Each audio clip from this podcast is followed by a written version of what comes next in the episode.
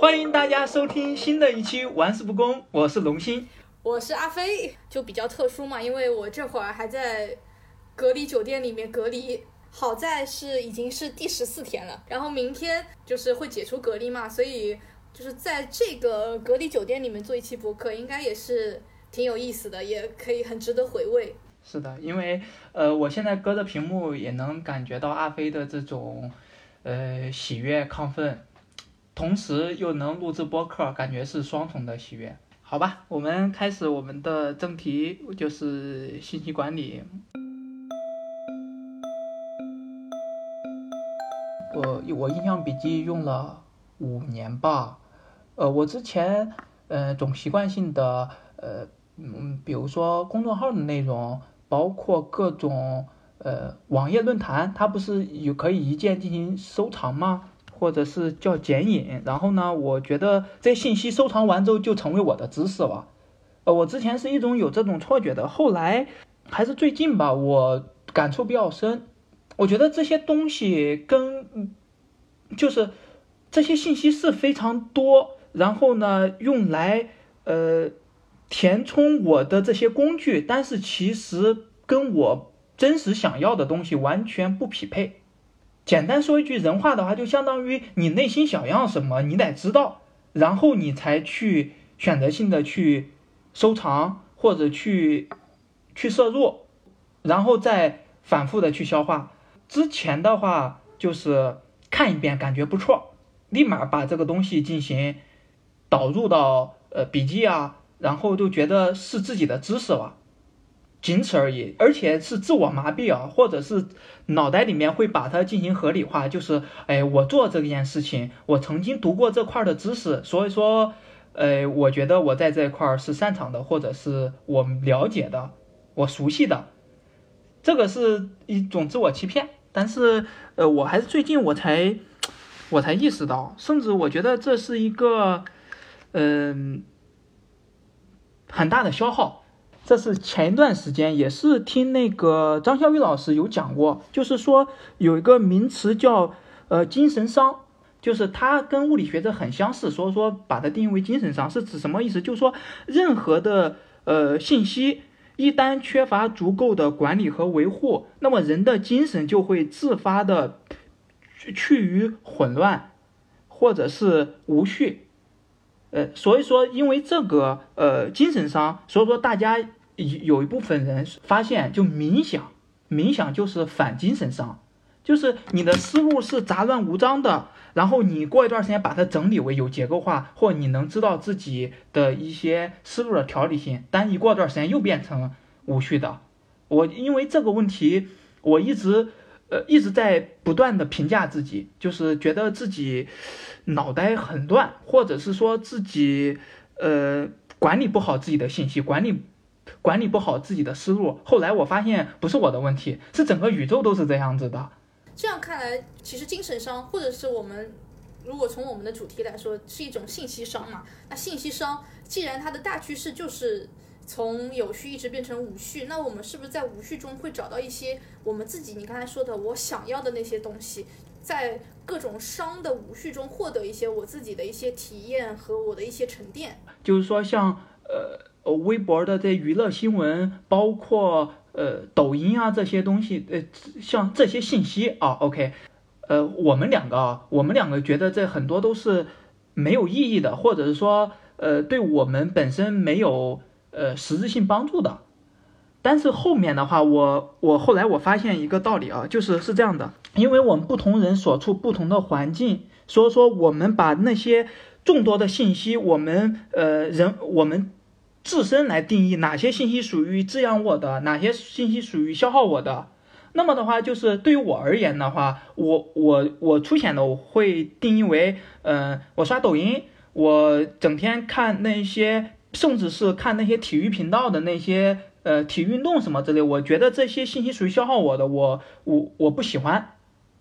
这是我个人定定义的。那么 OK，那我特别喜欢的，甚至说我会不断的跟别人去推的，比如说，呃，我说，呃，我听得到，我非常开心，我听樊登读书，我觉得我成长有成长，我整天在刷知识星球，呃，我进行付费，我呃，然后呢，我收到很收获很多，或者是我把这些信息源分享给别人，别人也加入了，但是他觉得这些东西是消耗他们的，所以说，就是。这个定义是根据你个人，或者是你自己尝试之后，你匹配之后觉得，哎，这个信息源适合我。我我觉得你刚刚说的那个点很有意思，就是所谓你的滋养的定义，可能如果用横轴线来来区分的话，你的最左边是消耗，对吧？如果是从零开始，它的负向最左边就是消耗，最右边是滋养，你是正向的。假设你。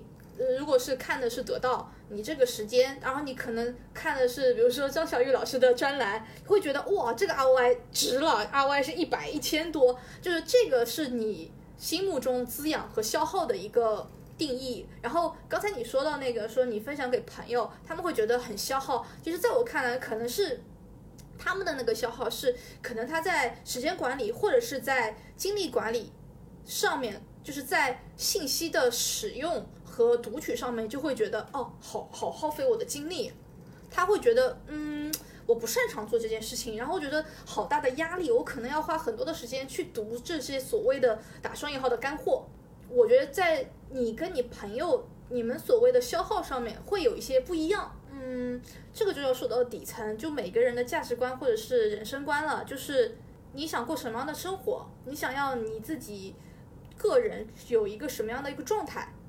为什么扯得这么空泛啊？是因为，就是你其实每天你跟什么样的人交流有关系，是朋友也好啊，工作环境也好啊，亲密关系也好啊，然后你每天摄取的什么信息，其实会演变成你整个人的生活的一生是怎么样过的。我可能会夸张到信息有这么大的一个作用，无可厚非，就是每个人有自己想要的生活方式，想想要的人生，他们会觉得他想轻松一点。我们其实也想要放松，我们也也想要，呃，就是比如说所谓的干货知识啊，那我会觉得，呃，各取所需。那只是说，可能抖音这个承载的一种形式，它是一个短视频嘛，短视频、长视频。如果纯是从视频的这个信息渠道载体来说，那我也会觉得长视频它承载的一些信息的质量、信息的密度，一定是比短视频高的。那你说，同样的，如果他刷 B 站，也可以刷到很好玩的，刷到不同不各式各样年轻人会会进行什么样的娱乐方式，对吧？会看到各式各样的色彩，我会觉得其实他们本质想要的东西还是一样的。说了这么多，可能很多时候信息的所谓获取信息的这个渠道，它就会来决定于这个我们这个信息的一个质量吧。所以，那我们可以再聊聊，是说我们怎么样去整理信息？因为聊整理信息，所以其实我想问大家的信息，比如说你的信息都是从哪里来的？我先说，结合我目前一直都在坚持用的啊，就是第一个的话，微信读书。呃，微信读书的话，我主要呃看重的信息源在于我我微信公众号。呃，关注的有很少一部分的这些呃这些大 V，呃，可能大 V 这个词也不太适合，反正就是在某个领域有一定影响力的这些人。然后呢，我是通过微信读书上面来进行来进行阅读，然后这是一个场景吧。第二个的话就是呃一些呃偶尔有一些不错的公众号的内容我收藏，然后也是在微信读书上进行嗯进行阅读和输入的。这是第一个，第二个的话就是，呃，樊登读书会。然后呢，我基本上是，嗯，基本上都是习惯性的在里面，嗯，比如说，呃，社科类的、文学类的，一呃，就是一系列的。然后，然后相当于上下班，然后，呃，上下班的路上基本上都听那些，因为我情况特殊在于，嗯。每天上下班在路上将近三个小时，所以说有大有有大片的时间都是在，嗯，都是在路上，所以说只能听一些，嗯，听书，嗯，这是这是第二个吧。第三个的话就是小宇宙上面订阅了，比如说有有有张小雨的那个得意忘形，有那个呃 BYM，然后还有那个呃最近听的最多的是少南老师的那个产品陈思路，但是他播客名字叫什么我忘记了。对，然后呢，呃，我呃，但是跟小宇宙有一点区别在于，我是反复听，就是就这么多人，然后我就是每每期呃都是在不断的听，然后，呃，主要是这三点吧，这个是主要的信息源。按按照来分信息源的话，可能刚才你说的那个，你觉得是右边是滋养的，左边是损耗的，那我可能上面和下面就是需要我去精神的那个。专注度吧，就是分一个从低到高。现在有很多碎片化的，就是文章的信息。然后我的做法是在微信里面看到的很多，做一遍收藏。然后呢，我会在特定的一个时间段，比如说每周六、每周日，还有一个空白的时间。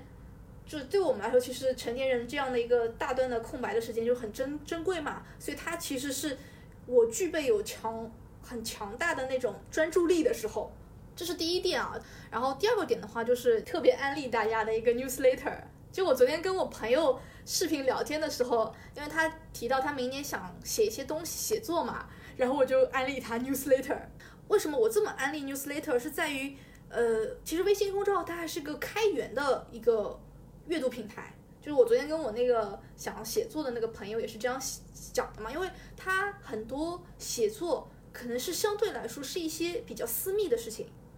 别人搜你，可能知道你公众号，就会去看你的文章，所以很多时候就变成公众号变成是一个所谓的那种营销号的一个滋养的一个地方了，因为他需要去获得他的那个点击量啊、转发量啊，用一个比较严重的词就是比较哗众取宠的一个信息源。同样的，其实都是用文章、用文字的形式，我偏向于用 newsletter。newsletter 是怎么样？就是说，其实它的载体是用邮件。你的 newsletter 相当于是一个专栏频道，那一旦我订阅你了，然后你只要每周更新发送了之后，我的邮箱里面就会收到你的一个文章的一个就是发布嘛。用我们 圈子里面的黑话，它是一个私域，私域就是说只有他订阅的小伙伴们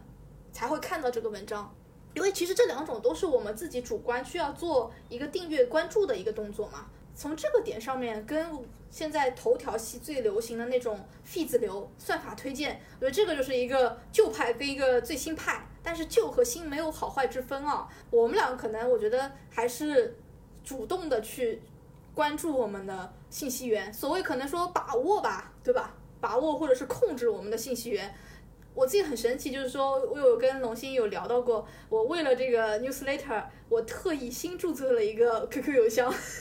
是的，哎，太拼了。因为你说到 newsletter，其实我能感觉到它其实某种意义上是微信公众号的前身。就是呃，我我看过张小龙之前在做微信之前，他说他在嗯 QQ 邮箱上面做一个呃阅读空间，然后呢，嗯，就是只有关注或者是订阅的人才可以接收到推送的文章消息。也是基于这个这个 idea，它逐渐成长或演化成了那个微信公众号。呃，我当时我记得他有提到过，说的意思是这种方式它的有一点比较好，对于创作者本身是一种保护机制，就是我不希望不是我同圈子的人，或者说不是同一类人，你你你接收到我的信息。嗯，有有几点。第一点，就你不是同圈子的人的话，我说的东西你听不明白，但是你还容易喷。第二点的话，就是说，呃，同圈子人的话，如果说你认可我的话，某种程度上，哪怕是付费的话，我觉得你可能你是愿意的。就刚刚有说到，我不是新注册了一个邮箱嘛，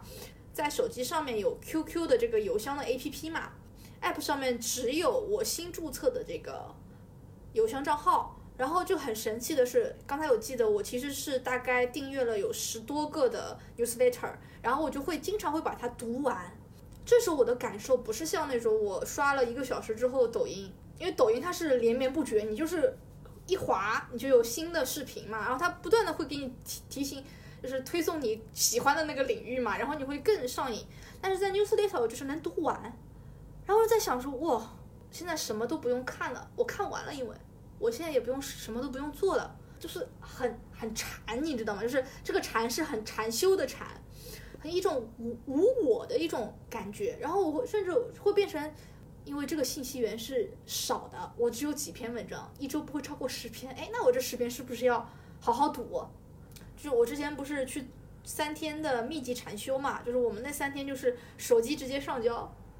然后没有书籍可以看，他写清楚了，你不能有看书，然后我就是一本空的笔记本，就那三天的状态就是有点像我看完 newsletter，然后没有信息源输入了，一种好像是无我的状态，反而能看到就是内在自己，就是你刚才可能有提到说，哎，我自己真正的想要什么东西，开始有一些反思了。就是那个互联网的所谓暂停，我觉得很重要。对你说这点的话，我感同身受啊。就是啊，很多人爱爱那个爱吃瓜啊，就就是这个各种八卦的东西，我不做评判。我我我是基本上是不喜欢看，我个人是不喜欢看什么微博啊，或者是什么瓜什么之类的。然后呢，我只想着就是说，如果说这个非常牛逼的热门新闻。那么的话，我不用看任何的新闻，我就别人能够主动剖析给我或什么之类的，说明这个新闻已经很热了，就是我不用再再主动的去获取。嗯，就是感觉是我们两个都经历了一种做减法，会让自己的那个焦虑对信息渴望的那种焦虑给平静了很多，达到了一种平衡。上周因为做了自己我二零二一年的一个总结和二零二零二二年的一个期许嘛，我有提到一个点，也是想要在我们现在做减法的这个基础上再往前面走一步，是什么呢？我就想来分享一下，就是刚才我提到，我们其实基本上就是我们控制一定自己主动获取的一些滋养的信息源，但是这些信息源其实每一周的它的信息的输出的一些领域都是。各个领域的，然后我就在想，我还是有一种是我被动别人喂给我这个，只是说这个喂给我的这个东西质量很好，很好吃又有营养，但我会觉得还是太被动了。所以我在想，我就是自己二二二二零二二年的一个期许，就是我会想要每个月或者是每两个月自己定一个主题，自己去主动的探索。这是怎么来的？这个这个想法就是我们这次不是信息管理嘛？我不是提前做了很多，把自己原来在印象笔记上做的笔记，然后包括我把我的 Flomo 的标签重新整理了一遍，然后包括其实也会提前看一些呃大家写的一些以前收藏的一些文章，然后听了一些大家讲信息管理的播客，非常集中化，就我围绕说信息管理。就大家，我可又重新获取一遍知识，有没有说说，哎，给我的一些启发，对吧？然后我觉得，哦，其实咱这播客不录，我都会感觉我自己很很有收获。所以我在想，哎，这行啊，就是是不是我就是提到我二二年，那我每个月每两个月我搞一个主题，那这个主题就是我自己给自己出出题目，出个题目说出个领域是说，哎，那我这个月可能要求就不是把那十个信息源都看完了，而是要求是说。嗯，我不设限的，所有的 B 站的视频、播客的音频、文章、知乎的问答，然后我都可以用来做我信息输入的一种方式。然后我去研究这个主题，所谓的主题是阅读，主主题是学习。哎，呃，我记得在哪一期啊？张小雨老师就是在得意忘形里面有提到过，他当时的一个主题是什么？是指的是，呃，只有创造才是永恒的。嗯就是我其实刚才说的这个是一种信息输入的一个，像拿针一样串起来，用主题去串嘛。然后就是教就是学嘛，最好的方式就是教就是学。所以我想说，最好的信息输入其实说要逼着我输出。所以要跟你讨论的点就是说，其实有想邀请说，我们明年如果要做播客，甚至可以拿来，比如说我这个月研究的是这个某某话题，我们要不要拿过来一起聊一聊？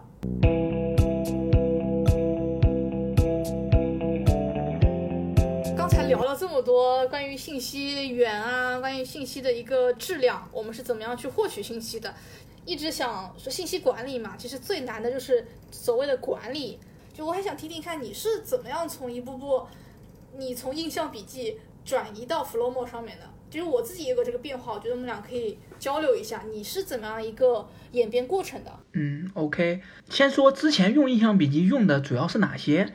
呃，公众号、微博有任何的消息都是直接好像艾特印象笔记，直接就进行呃转存收藏吗？呃，我现在发现我收藏的信息太多，我现在已经有上万条了，所以说我基本上也不怎么看，所以说对我而言这些信息都属于冗余的。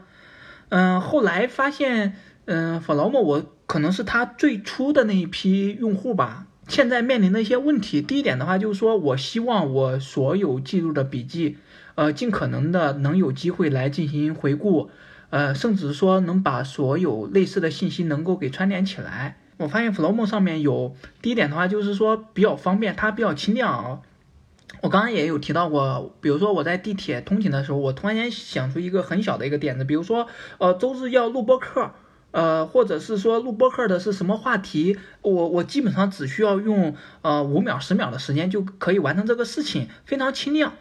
嗯，这第一点。第二点的话就是说，呃，我录播课，呃，我要做信息管理，那么 OK，我之前呃看过有一些文章，或者是有一些呃。别人有讲到信管有哪些，我可以直接进行，我记得叫做呃注释，可以直接进行关联到。哎，我觉得这个是呃非常好用，相当于把我的信息给串联起来了。嗯，注释的话，我最开始使用注释的话，我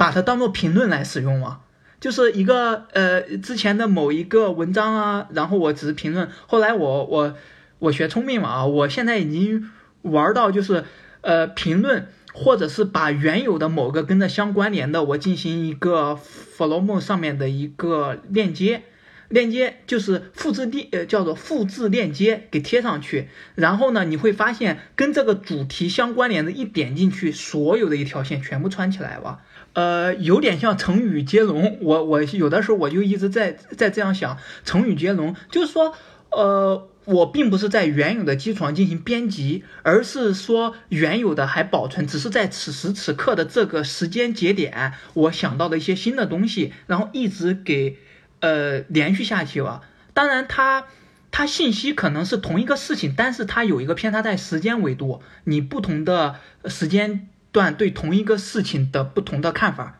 这个是非常有趣的。然后第三个的话，我特别喜欢的是。呃，标签，呃，拿我具体目前来使用的啊，我会分为呃非常多的五那个维度，但是按照我呃的使用习惯的话，我会变成零一、零二、零三、零四，就是一级菜单，这样的话就感觉会有结构感。嗯，比如说我目前面做的就是零一，就是我们公司，然后呃零一下面的话对应也有一个子的一个零一，它可能对应的是某一项具体的项目，因为我自己公司负责有不同的项目。呃，上次有跟阿飞说一个特别有趣的点啊，我专门有一个节假日安排的，特别有趣。我我这个标签下面的子标签是什么呢？就是呃，比如说零一是五一安排，零二是这个十一安排，然后呢？呃，然然后零三呢是呃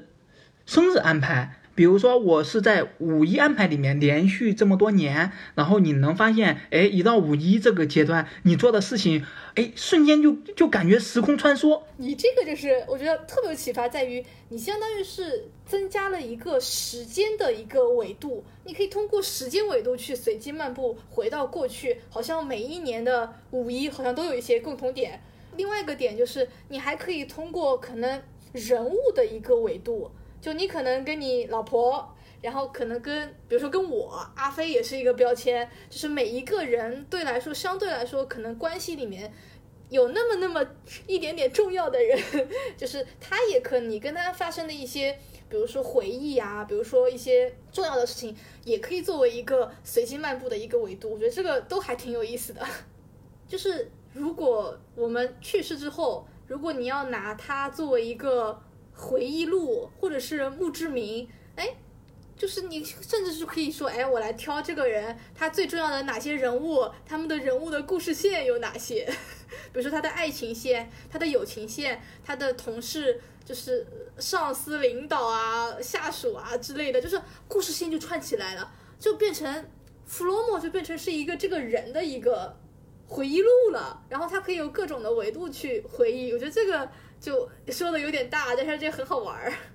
我提我最喜欢就是聊天的这种方式啊！你看啊，聊着聊着，阿飞突然间提出了一种更有趣的一个升级的玩法，就是说我曾经我还有一个想法，你知道是就是我我有次也有聊过，就是说跟城市的关系。我身边很多人啊，都在北京啊、上海啊、南京啊不同的城市，他可能在这个城市待个三年五年之后，又回到别的一个，因为你在哪里都是飘啊，对不对？既然如此，我在想。你既然来这座城市待几年，你肯定留下过什么？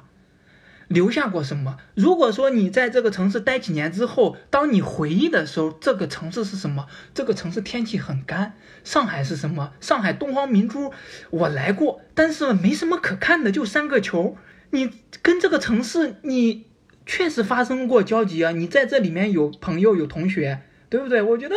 可以做一个探索。这个突然又有点扯远啊！突然我想到之前我不是有一次带你去参加 City Walk 嘛？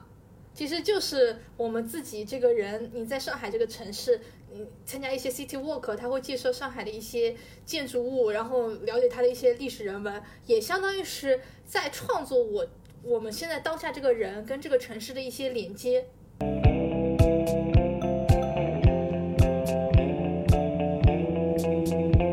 还有没有一些有趣的标签啊，你看啊，我标签里面，嗯，先说先说神秘的，有一个零六的标签神坛，就神坛，你知道神坛里面有哪些？有有众神，有科学，有哲学，就是就首先说众神，你知道在我心里面，呃，我我我直接念啊，就我心里面众神有哪些？而且我在不断的迭代，就每一个就刚才说的这个。每个众神下面不断的进行叠加那个备注众神，第一个查理芒格、稻盛和夫、萨特、爱因斯坦、达尔文，呃，牛顿，然后还有一个是塔勒布，然后还有一个是呃那个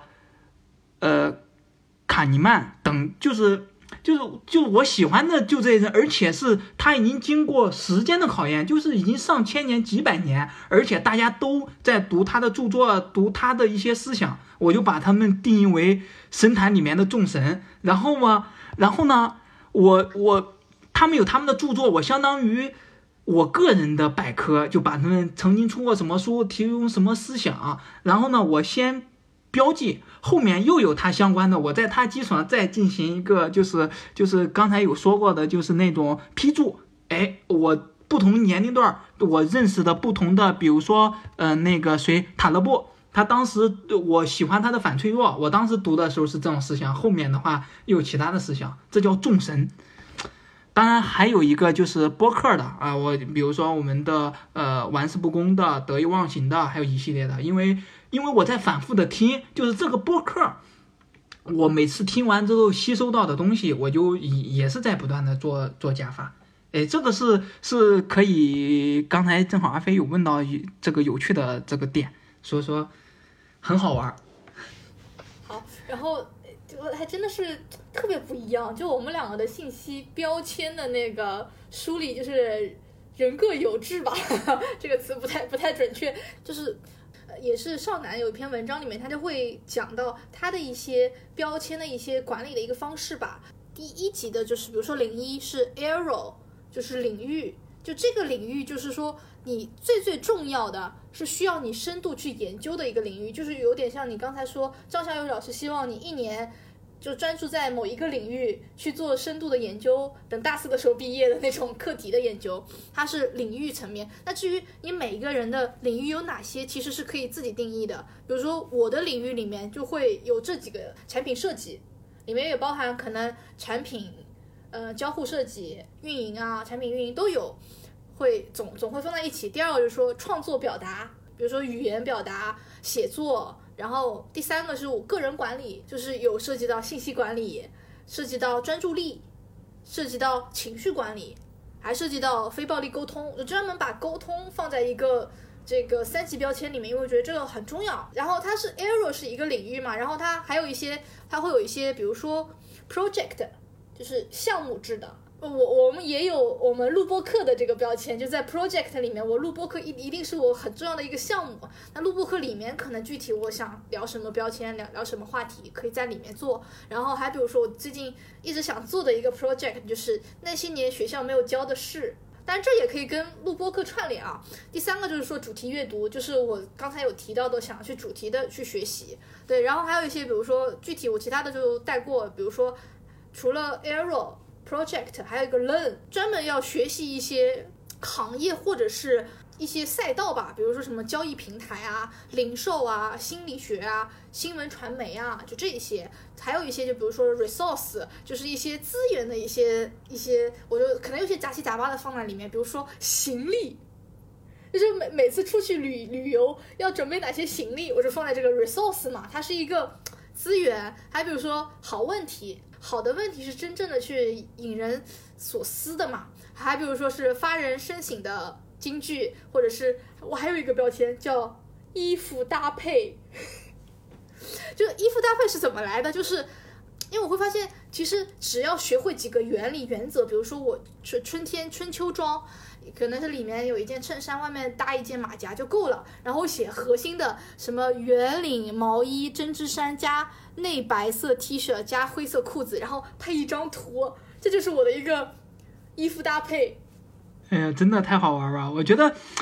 我觉得还是这种交流的话，是真的感觉多姿多彩啊。好，那我们这期播客就到这里，下次再跟大家交流一下，好不好？就我们下次见。好的，下次见，拜拜。